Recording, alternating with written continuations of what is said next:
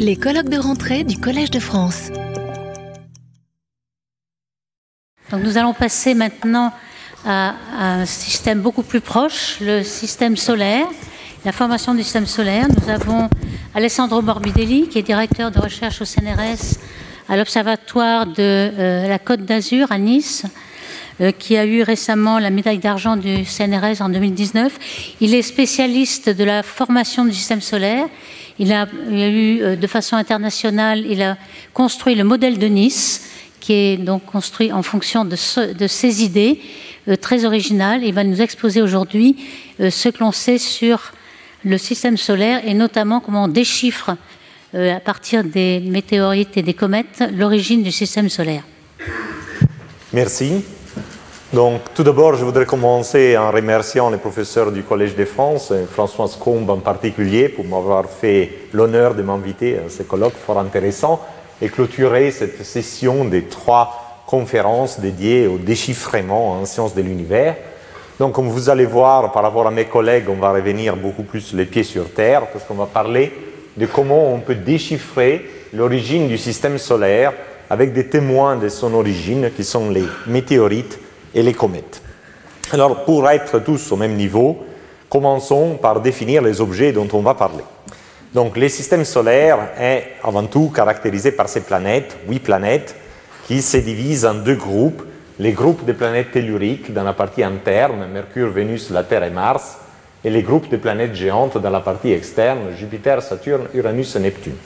Mais le système solaire n'est pas que fait par ces planètes, il y a aussi des populations de petits corps très fortement intéressantes. Tout d'abord, la ceinture des astéroïdes. C'est une collection de corps de nature rocheuse. Ici, vous voyez par exemple une image prise d'une mission spatiale on en dénombre environ un million plus grand qu'un kilomètre et qui se trouvent en orbite autour du Soleil entre Mars et Jupiter. Mais certains de ces corps, à cause des perturbations gravitationnelles de Jupiter, peuvent acquérir des orbites euh, donc elliptiques, qui les amènent à croiser l'orbite des planètes telluriques et notamment de la Terre.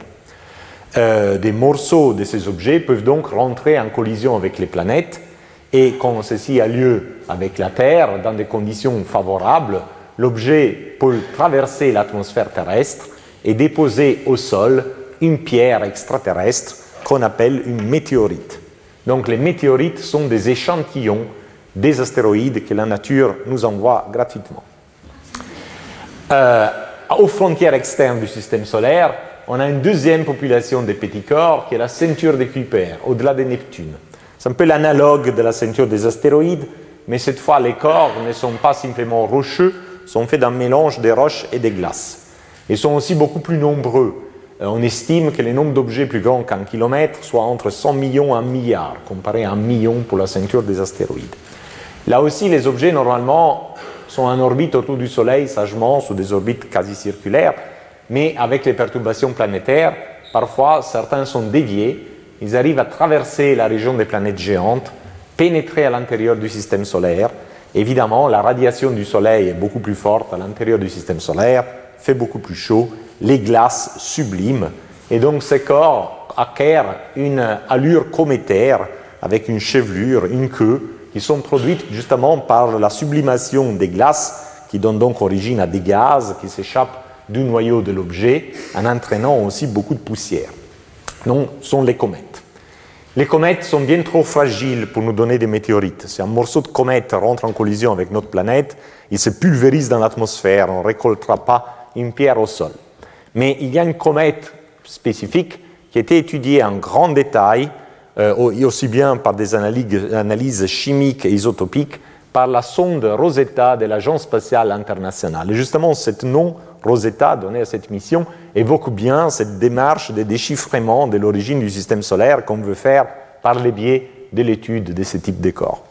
Donc, pour tirer au maximum profit des euh, enseignements que les météorites et les comètes peuvent nous fournir, il faut d'abord avoir un cadre un peu général de la formation planétaire.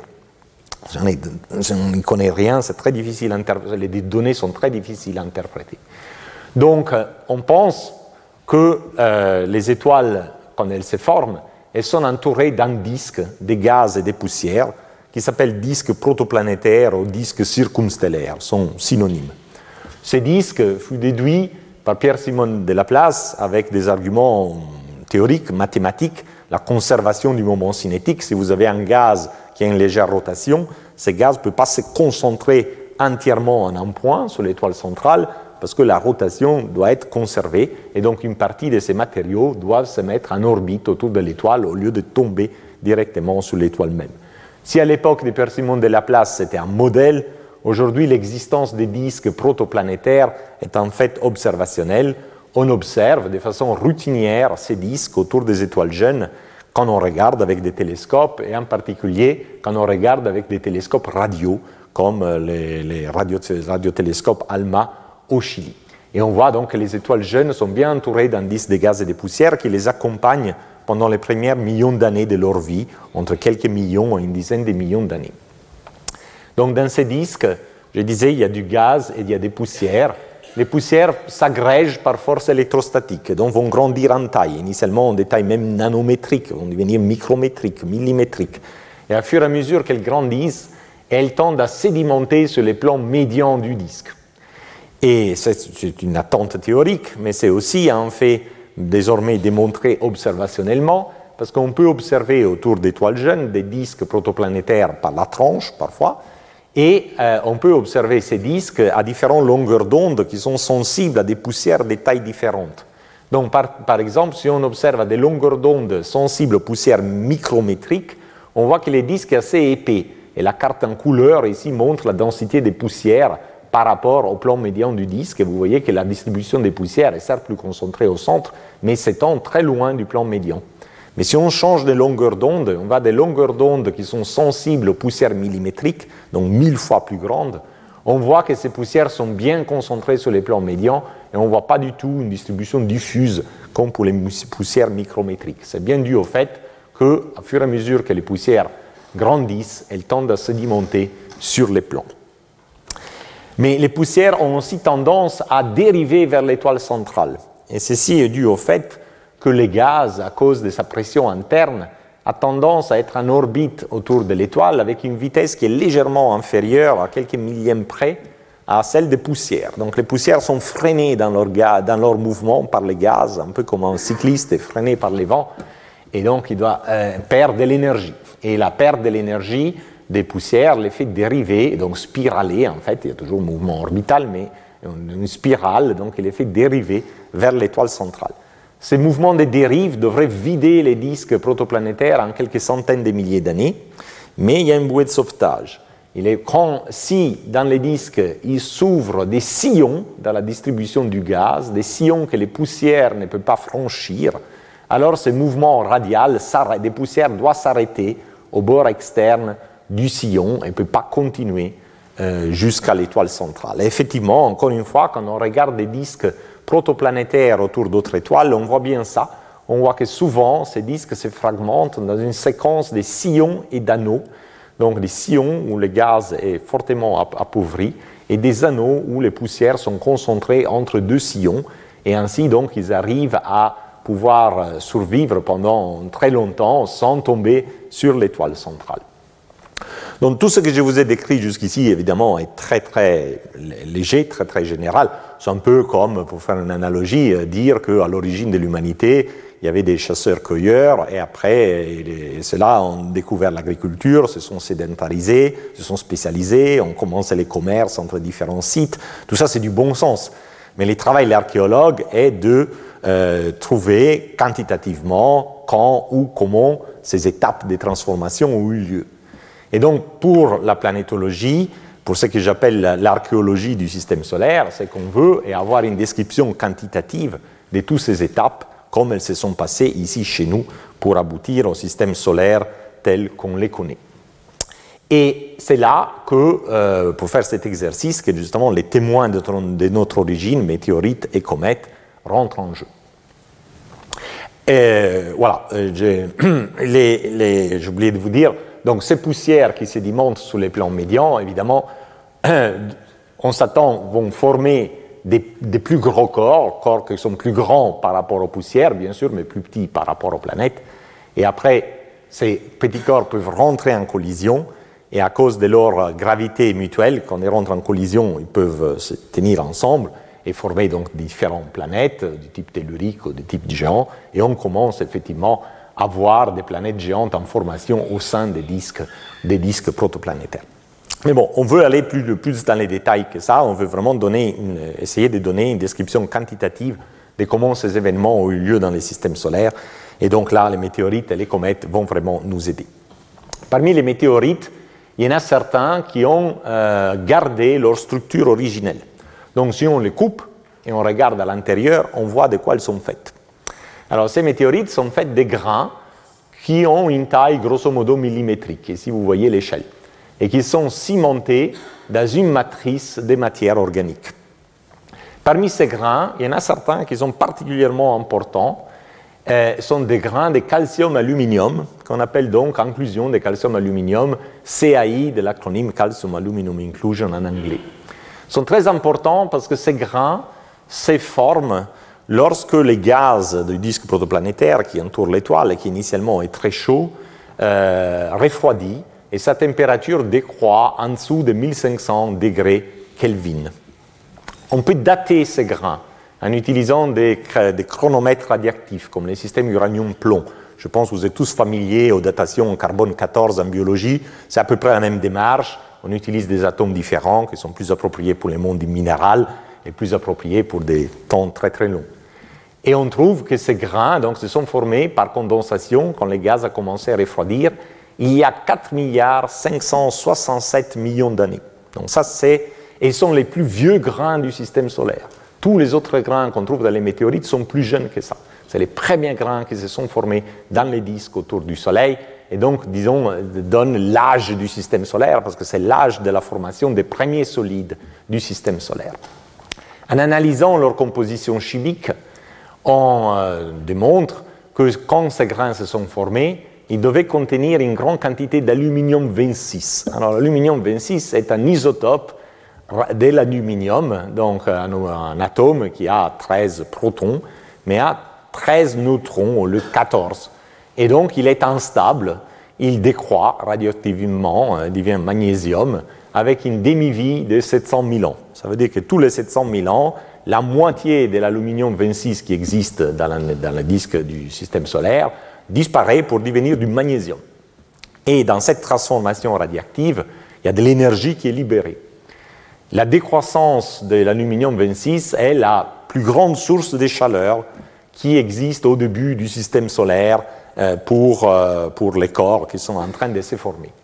Donc selon qu'un corps se forme très vite, très tôt ou plus tard, la quantité d'aluminium 26 change, parce que l'aluminium 26 décroît d'un facteur 2 tous les 700 000 ans. Et donc euh, l'énergie que les corps peuvent, peut, peut englober et, qu'il les chauffe change selon euh, ce temps de formation. Ceci est bien montré par ces diagrammes.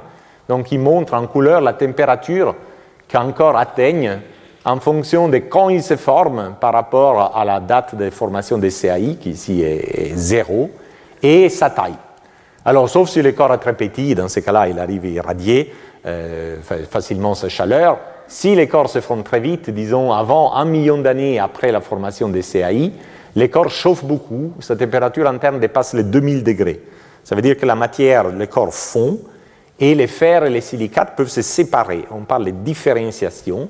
Les fers coulent, étant plus lourds, coulent au centre de l'objet et forment un noyau de fer entouré par un manteau de silicates. Mais si l'objet se forme plus tard, disons après un million et demi d'années, il y a déjà eu deux demi-vies de l'aluminium. Donc l'aluminium est réduit à 25% de sa quantité initiale. Il a déjà décru deux fois de sa demi-vie. Et donc l'énergie qui se libère est moindre et la température atteinte est, inférieure. Toujours une température considérable, mais pas suffisante pour fondre l'objet. Donc l'objet peut préserver sa structure originelle. Donc on dit que l'objet est non différencié, comme la météorite que je vous montrer au départ. Et en fait, quand on regarde la collection des météorites, on a les deux exemples à la fois. On a des météorites qui sont des météorites de fer, et donc sont issus des planétésimaux différenciés qui forcément se sont formés très vite, avant un million d'années après la formation de ces premiers minéraux, les CAI. Et on a des météorites euh, qu'on appelle chondrites, qui sont issus des planétésimaux non différenciés et qui donc ont chauffé, mais pas suffisamment pour les fondre et altérer leur euh, structure pétrologique initiale.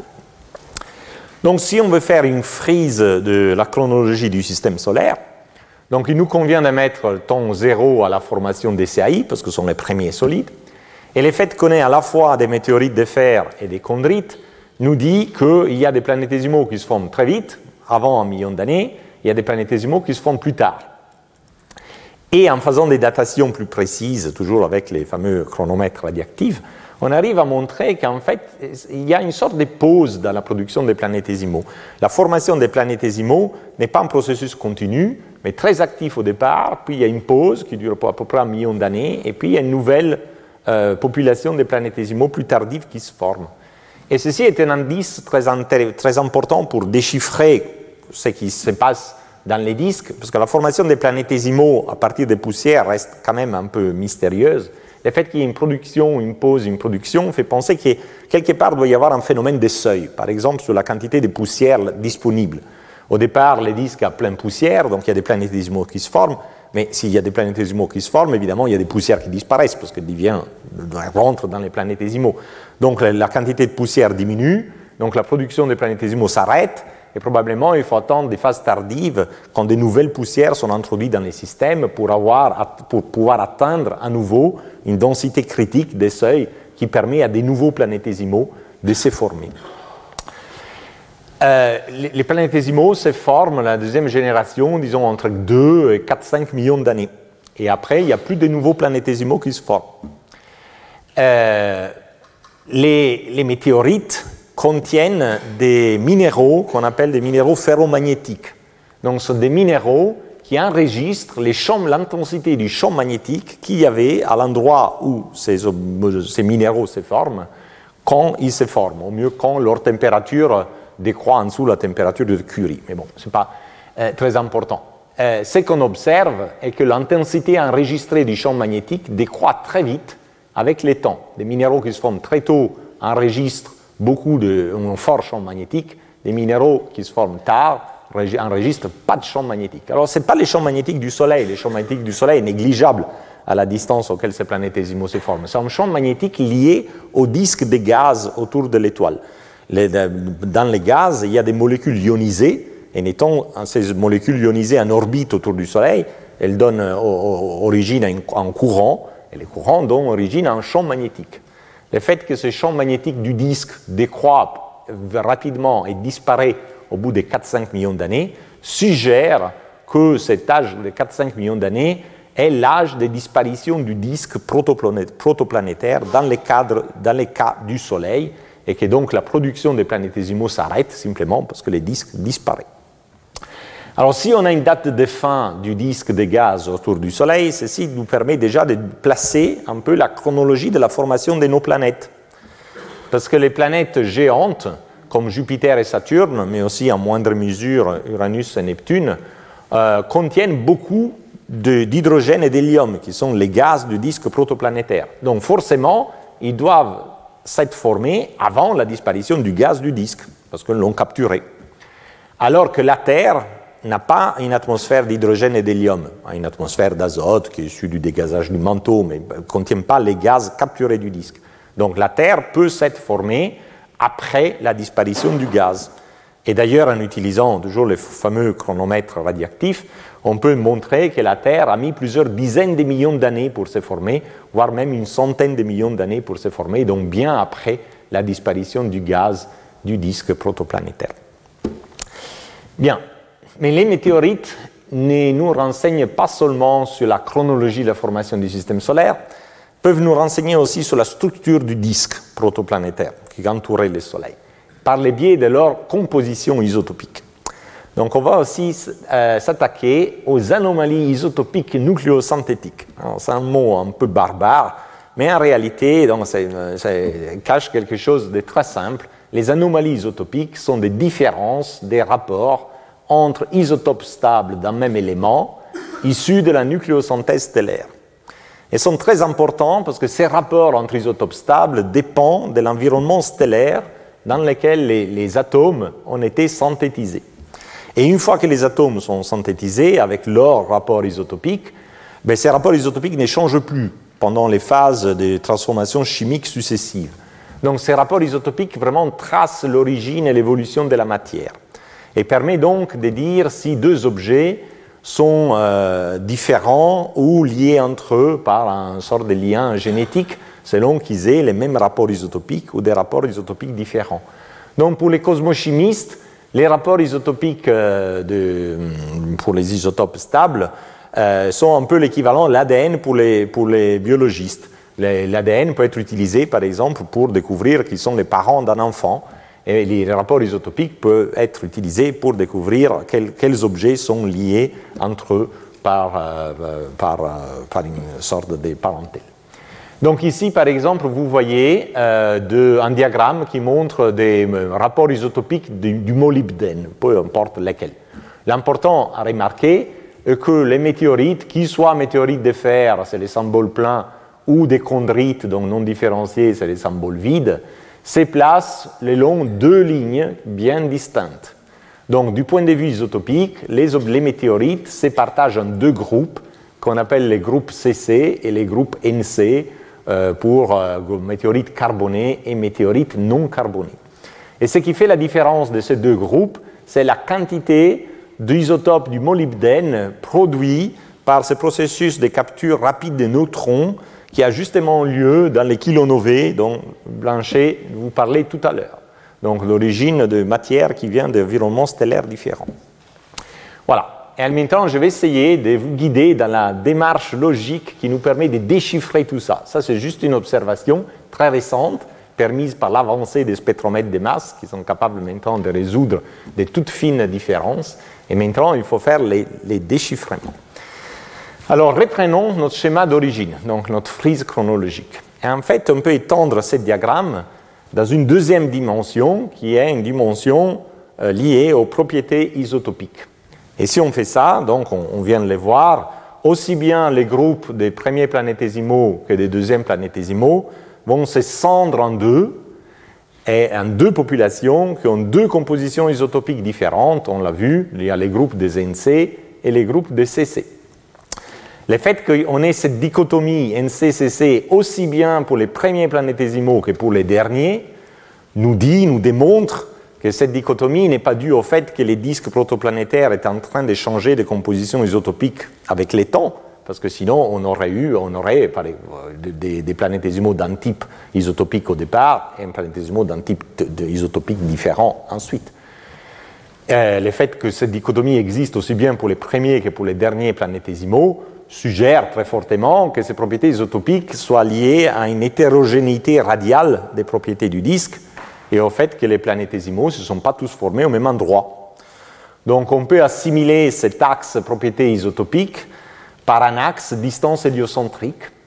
Et donc ça nous dit que les planétésimaux qui nous donnent ces météorites NC et les planétésimaux qui nous donnent les météorites CC se sont formés à des endroits, à des distances différentes par rapport au Soleil. Et en particulier ceux qui nous donnent les météorites CC sans doute plus loin que les autres parce qu'elles contiennent plus d'éléments volatiles, les comètes en cas d'école, et donc doivent s'être formées dans un endroit plus froid du disque, donc plus loin de l'étoile. En réalité, ce n'est pas dit que tous les objets CC, euh, tous les objets NC se forment exactement au même endroit. Il pourrait y avoir euh, voilà, des, des, gradients de, de, position des formations, mais ce qui est important et qui est, ce qui est essentiel, et qui est une séparation spatiale entre les domaines des planétésimaux NC et les domaines des planétésimaux CC, parce que c'est une dichotomie, on n'a pas d'objet intermédiaire entre ces deux populations. On a soit des NC, soit des CC, et rien au milieu. Alors, comment est-ce qu'on peut comprendre ces ségrégations, ces séparations spatiales? Alors qu'on a vu les poussières tendent à dériver vers les soleils. Et si pouvaient faire ça librement, évidemment, les poussières du disque externe, des natures CC, envahiraient les disques internes et homogénéiserait les disques. Donc, comme je vous ai dit euh, au départ, s'il y a une ouverture d'un sillon dans les disques de gaz, la dérive des poussières s'arrête. Et donc, euh, cette séparation, euh, dichotomie entre NC et météorite CC démontre qu'il y a eu au moins un sillon dans le système solaire situé entre les NC et les CC, et donc les planétésimaux NC et les planétésimaux CC se sont formés d'une part et de l'autre de ce sillon. Alors la formation de Jupiter peut ouvrir un, tel sillon, et donc une des interprétations, n'est pas la seule, mais une des interprétations est que Jupiter se soit formé en fait très vite, donc on a vu tout à l'heure, doit s'être formé avant la disparition du disque, avant 4-5 millions d'années, mais qu'il soit en fait formé très vite dès les premiers planétésimaux formés, et que la, formation de Jupiter ouvre un tel sillon et donc arrête la dérive de poussière en séparant les disques en deux. Un disque externe qui a certaines propriétés isotopiques et un disque interne qui a des propriétés isotopiques différentes. Effectivement, on voit autour d'une autre étoile, une étoile qui s'appelle PDS 70, un cas tout à fait analogue. Donc c'est une étoile qui a une planète et on voit que les disques est scindé en deux. La planète ouvre un gros sillon et donc on a un disque externe et on a un disque interne, et ici vous voyez un agrandissement. Ce n'est pas un dessin, hein, c'est une observation, c'est une image prise par des radiotélescopes. Et donc la poussière du disque externe ne peut pas franchir le sillon, ne peut pas venir contaminer les disques internes. Et donc il s'agit là de deux disques qui peuvent garder leur, composition différente, c'est long. Dans le cas du système solaire, il l'avait, eh, parce qu'il n'y a pas de passage de communication, euh, de passage entre les poussières du disque externe vers les poussières du disque interne. Et donc on pense que dans les systèmes solaires, le système solaire a acquis cette, structure dès l'apparition de Jupiter, et donc probablement très très tôt dans son histoire. Les derniers propos que je voulais vous tenir, toujours basés sur les, isotopes, est que grâce au fait que les isotopes sont si caractéristiques des objets, euh, on peut les utiliser pour déterminer quels objets ont construit la Terre un peu encore pour revenir euh, à l'analogie avec l'ADN. Avec l'ADN, on peut tracer la migration des populations, leur hybridation et donc l'origine des populations modernes. De la même façon, en utilisant les, les anomalies isotopiques, on peut dire quel type d'objets sont venus à se combiner entre eux pour former la Terre. Donc on peut faire cet exercice et les résultats qu'on trouve est assez déconcertant et surprenant. Parce que la réponse dépend des éléments qu'on regarde et de leurs caractéristiques chimiques. En fait, si on regarde des éléments réfractaires, donc des éléments qui condensent et deviennent solides à très haute température, et, comme les titanes et les chromes, dans l'espace de leur rapport isotopique, la Terre fait partie du groupe NC, qui est très distinct du groupe CC. Donc ça veut dire que la participation des objets CC à la construction de la Terre est minime peut même mettre des, une borne supérieure qui est de l'ordre de 5%. Mais si on regarde des éléments plus volatiles qui deviennent solides à des températures plus faibles, comme le zinc ou l'eau ou même l'azote, là on voit que la Terre ne fait plus partie du groupe NC, mais elle est plutôt intermédiaire entre les propriétés du groupe NC et les propriétés du groupe CC. Et donc on peut déduire que ces éléments volatiles, 30% de ces éléments volatiles terrestres ont été hérités des objets CC, et 70% des objets NC. Et si on regarde des éléments encore plus volatiles, donc les ultra-volatiles, les gaz rares, là on découvre les comètes. Les comètes qui sont tout à fait absentes si on, voit, si on regarde les, éléments réfractaires modérément volatiles. Elles apparaissent si on regarde les gaz rares. Et en fait, on peut démontrer, c'est un des grands résultats de la mission Rosetta de l'ESA, que 20% du xénon de l'atmosphère terrestre est d'origine cométaire, et le restant 80% est d'origine de ce météorite CC, et les météorites NC, on ne voit pas apparaître du tout. Alors, vous pouvez être un peu perplexe, parce qu'on dirait que ce n'est pas cohérent, mais en fait, c'est cohérent, parce que la, la, chimie des objets est différente. Les météorites CC contiennent beaucoup plus d'éléments volatiles que les météorites NC. Donc, une petite contribution des météorites CC, qu'on voit à peine pour les éléments réfractaires, donne une contribution majeure au niveau des volatiles, parce que par unité de masse, une météorite CC délivre beaucoup plus de zinc au dos qu'une météorite NC. Et les comètes, elles sont super riches en gaz rare. Donc une contribution cométaire à la formation de la Terre qui est euh, infinitésimale et qui donc n'apparaît pas du tout, même si on regarde l'eau, il n'y a presque pas d'eau cométaire sur Terre, elle apparaît tout à fait euh, quand on regarde les gaz rares, alors que la, composante NC, qui est la composante primaire pour les éléments réfractaires, n'apparaît pas du tout pour les gaz rares, parce que simplement il n'y a pas de gaz rares dans les météorites NC. Et donc on a voilà, un arbre généalogique de la Terre qui dépend vraiment de la nature chimique des éléments qu'on regarde, et notamment de leur température de condensation.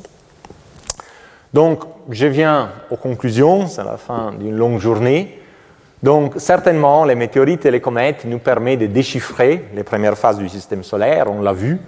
Elles permettent de nous, déduire, de nous faire déduire la structure du disque protoplanétaire avec cette division entre un disque interne et un disque externe qui ne communiquent pas, séparés par un sillon, peut-être dû à la formation de Jupiter. Nous permet de caler la frise, la frise chronologique du système solaire, établir précisément la chronologie de l'accrétion, nous permet de euh, contraindre quelle est l'origine des différents matériaux qu'ont constitué la Terre, éléments chimiques par éléments chimiques. Donc les déchiffrements des météorites et des comètes ne sont sans doute pas encore complets, il y aura certainement encore des découvertes et des observations, mais il n'est pas ambigu. Donc je pense que ce que je vous ai raconté ce soir n'est pas censé changer significativement dans le futur, parce que ce sont vraiment des données indiscutables. Donc les déchiffrements fournissent des références objectives que les modèles doivent prendre en compte. Et justement, je ne vous ai pas parlé de modèles, alors que je suis un modélisateur, parce que c'est une conférence sur les, déchiffrements. Et les déchiffrements ne doivent pas être modèles dépendants. Quand les déchiffrements marchent, il doit donner des renseignements objectifs. Tout à l'heure, ce matin, le professeur Leroy avait défini les déchiffrements comme l'interprétation indiscutable. Et c'est tout à fait ça. Donc ça va donner des, renseignements, des références objectifs. Et les modèles viennent après. Les modèles, après, cherchent à construire une histoire complète et cohérente, vu qu'on est physicien, aussi expliquer tous les différents processus qui sont rentrés en jeu, à partir de ces déchiffrements et aussi d'autres données et d'autres observations. Et les modèles, eux, sont sujets à controverse. Le déchiffrement, en principe, une fois qu'il est bien fait, il n'est pas controverse. Au moins, au départ, les modèles sont toujours euh, sujets euh, au débat. Donc, ce que j'appelle l'archéologie du système solaire, dans cet effort de reconstruire l'origine, l'évolution, les passés du système solaire, c'est vraiment la combinaison de ces trois étapes, l'observation, les déchiffrements et la modélisation.